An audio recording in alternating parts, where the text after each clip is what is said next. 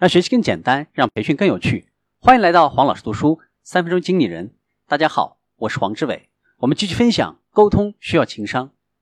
先批评后鼓励，效果更佳。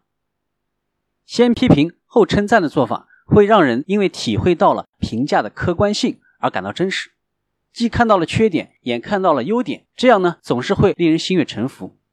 最后听到的信息更容易残留在记忆当中。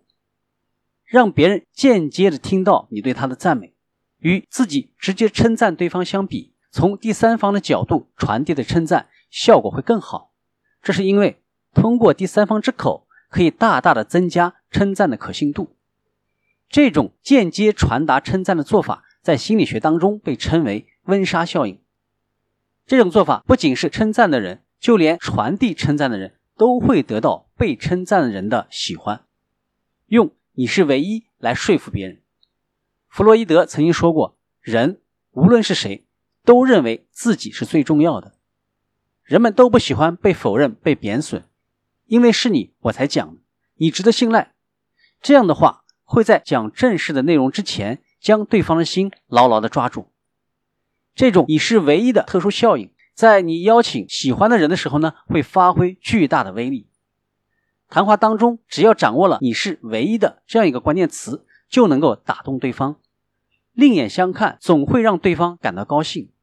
赢得对方的好感，任何的人对你是唯一的，你最特别都没有抵抗力，很容易就会被感染。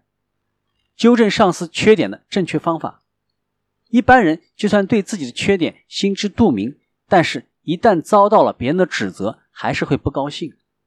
如果直接指出上司的缺点，可能会得到对方的反感和厌恶。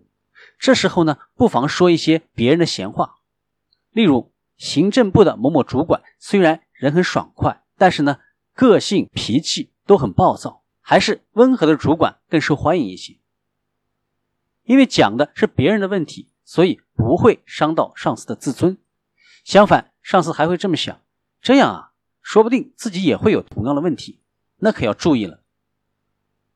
今天的分享就是这样，请关注黄老师读书，每周你都将收到我们推送的黄老师读书的文字版本。给我三分钟，还你一个精彩。我们下期见。